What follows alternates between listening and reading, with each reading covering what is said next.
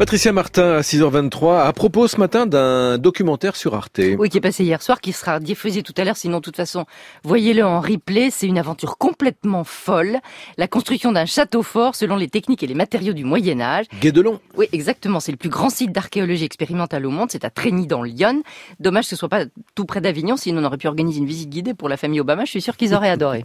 Le propriétaire hypothétique serait un petit seigneur. Il y vivrait avec sa famille entouré de quelques serviteurs et d'une modeste escorte de gardes. Il a fallu déf- définir quelque chose de tout bête, dresser quasiment le portrait de ce seigneur pour éviter de faire euh, euh, des choix de construction qui soient des choix plus liés à un roi qu'à un petit seigneur de la forêt de Puisée. Il a fallu donc définir une méthodologie qui nous permettent d'être le plus proche possible de ce qu'était la réalité d'un chantier médiéval au premier tiers du XIIIe siècle.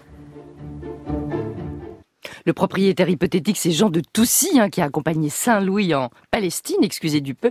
Le château de Guédelon, avec à sa tête une femme qu'on vient d'entendre, là, tout à fait extraordinaire, Marilyn Martin. Et ça se visite, hein, 300 000 visiteurs par an. Moi, C'est je l'ai un vu, gros moi, hein. Vous l'avez vu Succès, oui, oui. on- C'est formidable, à côté, non, mais euh, Ouais, franchement. c'est- non, mais comme, spectaculaire. comme expérience, c'est original. Et puis En c'est près de votre Bourgogne. région. euh, c'est près d'Auxerre, enfin près de Vous, emmène- Toussy, vous parliez vous du, y emmènerez euh, vos petites filles. hein. Celles qui Absolument. ont- oui, oui. celles- celles qui On ont va en une reparler. 10 ans et une Bien- 11 ans. ouais, hein. C'est ça, bien sûr, 20 ans. Il est grand-père, en fait. Il est 6h25 sur Inter.